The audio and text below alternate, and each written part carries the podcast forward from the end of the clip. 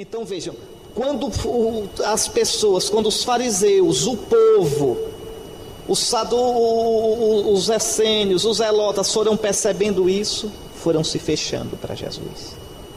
Vou mostrar isso para vocês. Primeiro, as incompreensões da própria família. A família de Jesus, os parentes dele em Nazaré não acreditavam nele. Para a família de Jesus, Jesus era um doido, era um desequilibrado. Eu fico pensando sempre o que Nossa Senhora não teve de ouvir dos parentes. Porque vocês reparem, Jesus era filho único, deixou a mãe sozinha. Na Terra Santa, uma mulher nunca podia ficar só. Quando era criança, era o pai que cuidava. Quando era adulta, era o marido. Quando ficasse idosa, viúva, era o filho que devia cuidar. Sempre o homem devia cuidar dela. Um homem devia sustentá-la.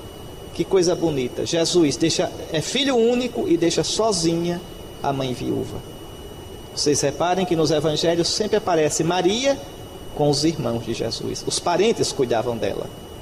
Ela não devia escutar coisa muito bonita. Né? Que educação vocês deram para esse menino? Não é? Veja, mas é verdade, não, não, não, não, não está certo? Que formação esse menino tem? Ao invés de cuidar de você, que era a responsabilidade dele, sai por aí dizendo doidice, pregando doidice, arranjando briga com todo mundo. Maria deve ter escutado muito isso. Escutem só, olha aqui. Voltou para casa e de novo a multidão se apinhou de tal modo que eles não podiam se alimentar. E quando os seus tomaram conhecimento disso, saíram para detê-lo como quem pega doido. Porque diziam enlouqueceu. É que a gente não presta atenção nisso. Marcos 3, 20 a 21. Em Nazaré, Jesus era tido como o Beato Salô, tá certo? Um exótico, um doido. Veja, e levam Maria. Maria vai com eles pegar Jesus, tá certo? Coitado, de tanto ouvir e com a preocupação de mãe, coitada trazê-lo para casa para descansar um pouco. Não é, não, não, não é brincadeira, minha gente. Crer, a vida com Deus coloca a gente em crise. Escutem, escandalizavam-se dele em Nazaré.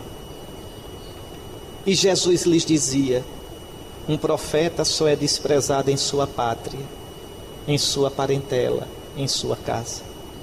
E não podia realizar ali nenhum milagre. E admirou-se da incredulidade deles. Marcos 6, 5 a 6.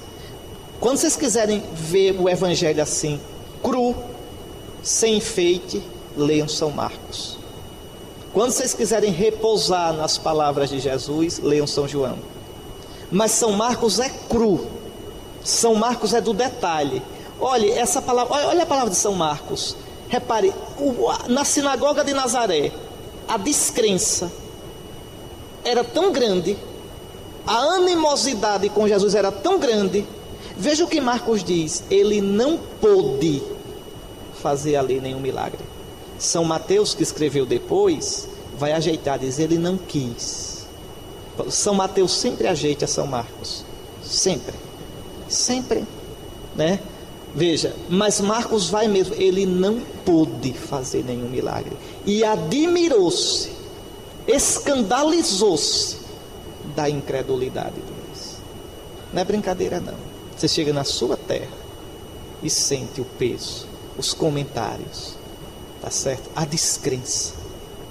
Então Jesus começa, veja, começam as portas a se fechar. Então as incompreensões da família depois, a rejeição por parte dos chefes de Israel.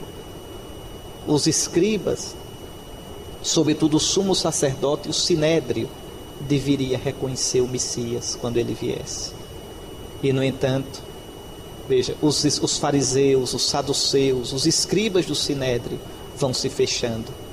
E os escribas que haviam descido de Jerusalém para escutá-lo, para avaliar a pregação dele, diziam: está possuído por Beuzebu.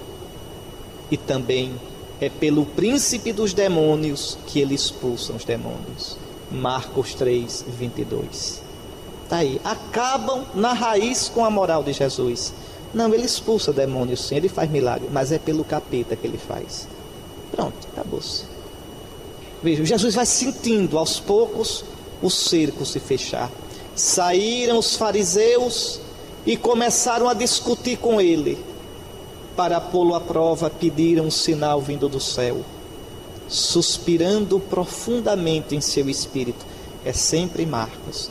Estejam atentos quando leiam o Evangelho de Marcos. Porque para Marcos o Evangelho não é a palavra de Jesus só. Para Marcos o Evangelho é Jesus. Tá certo? Então, Marcos faz questão de mostrar os sentimentos, os gestos, as atitudes de Jesus, tudo é evangelho. Olhe como Marcos diz, repare, Marcos é o homem dos detalhes, olha, suspirando profundamente em seu espírito. Ele diz: Por que esta geração procura um sinal? Quer dizer, não é brincadeira, você vai pregar, você vai anunciar o reino com o coração aberto e vem as lapadas, a gracinha, a rasteira. Veja, a piadinha. Faça um sinal. Que sinal tu fazes para a gente acreditar nisso? E Jesus diz: Por que essa geração procura um sinal? Uma geração superficial, descrente. Veja. Mas pior ainda, a lentidão dos apóstolos. Essa é de lascar. Porque aí não é de fora, é de dentro, é de dentro, é de dentro, né? Dos doze que ele escolheu. Os apóstolos eram lerdos, os apóstolos eram superficiais, os apóstolos eram lentos para crer. Porque a gente é de região, eu venho de uma diocese de praia, Maceió. E quem é de Maceió sabe, pior, as piores paróquias são as de praia. Trabalhar com pescador, eita meu Deus do céu. Né? Pescador, quando ele quer o peixe, vai lá no mar, pega e pronto. Depois o resto é sentar, tomar uma pinguinha, conversar. Ainda me lembro em Porto de Pedra, eu seminarista, fazendo pastoral. Né? A igreja vazia, o pessoal todo na praça. Aí você passava os rapazes lá. Eu dizia, você faz o quê? Ele olhava para mim e fazia, limpa o eixo do sol. E você ajuda ele. Pronto, assim. Assim, entende? Nunca me esqueci disso em Porto de Pedra. Região de praia. E Jesus escolhe pescador escolhe a pior raça para trabalhar com ele. Ainda hoje, nosso Senhor, nosso Senhor não é muito bom de escolha, ainda hoje, ainda hoje. Tá certo? Aí vejam, à tarde daquele dia, Jesus lhes disse: Vamos para o outro lado do mar. Eles despediram a multidão. Repare que passagem é essa. É encantadora essa passagem de Marcos e levaram Jesus no barco em que estava. Havia ainda outros barcos com ele. Nisto levantou-se uma grande tempestade. Não é chuva, não, viu? É tempestade de vento. Ainda hoje existe no mar da Galileia. Os pescadores lá diziam: quando vem assim, se não amarrar o barco, acaba, mesmo o barco na, na, na, na praia, o mar acaba com tudo. No rio Tocantins também tem esse tipo de tempestade, por ali. Eu tive pregando em Santarém, andei lá no rio, como é aquele rio lá, Tapajós, é? O de Santarém é um rio enorme. E também a mesma coisa, se não o barco não estiver bem amarrado e às vezes escondido nos igarapés, o vento leva tudo e acaba.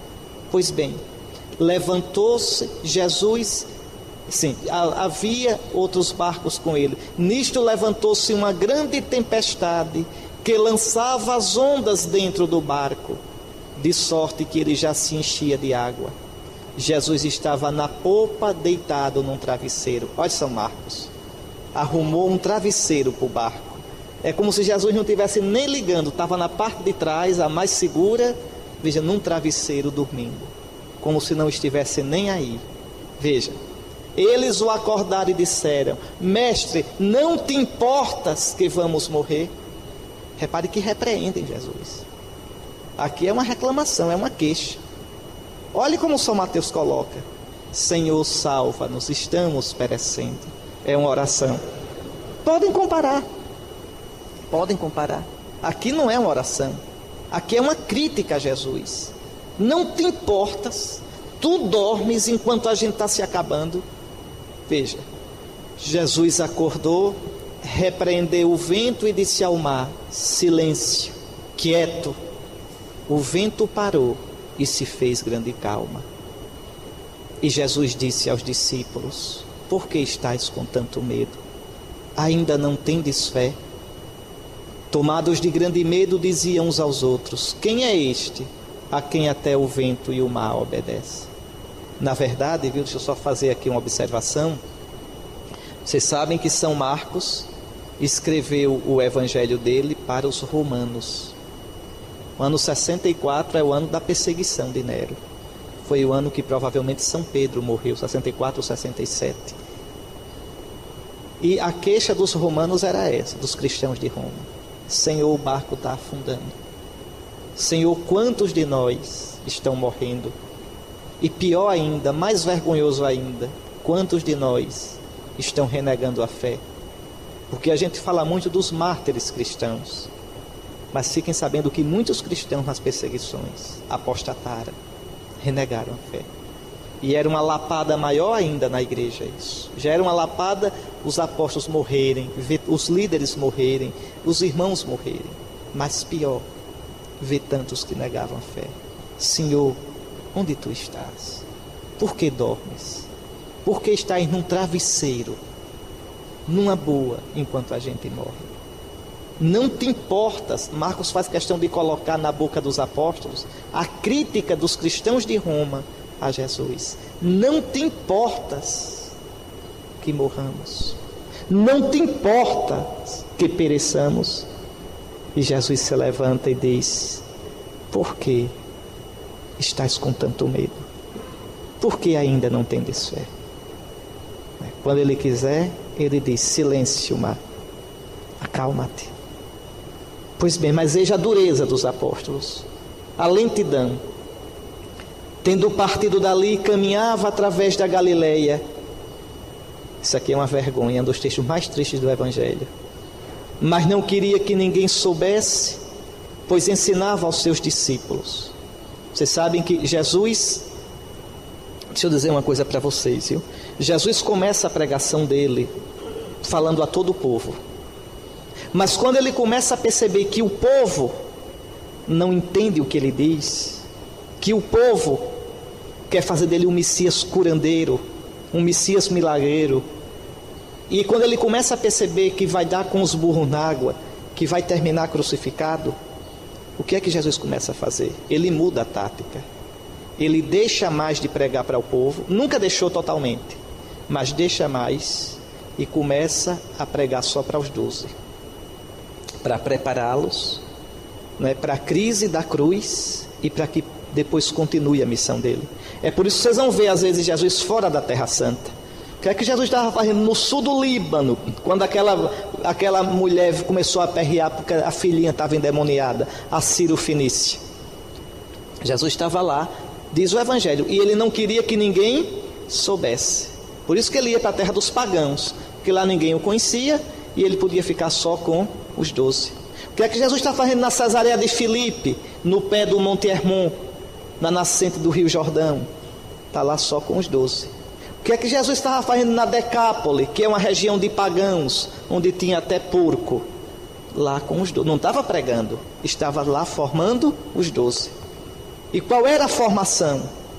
O que era que Jesus ensinava aos doze? Né? Quem já fez teologia, lembre, os gnósticos, os hereges, diziam: Ah, ali ele ensinou tanta coisa.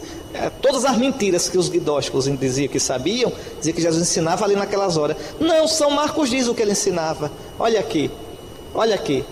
E pois ensinava aos seus discípulos e dizia-lhes: resumo do ensinamento: O filho do homem será entregue às mãos dos homens, e eles o matarão e morto, depois de três dias, ele ressuscitará. Era isso que Jesus ensinava aos doze a sós. Veja, para os doze não entrarem no oba-oba do povão.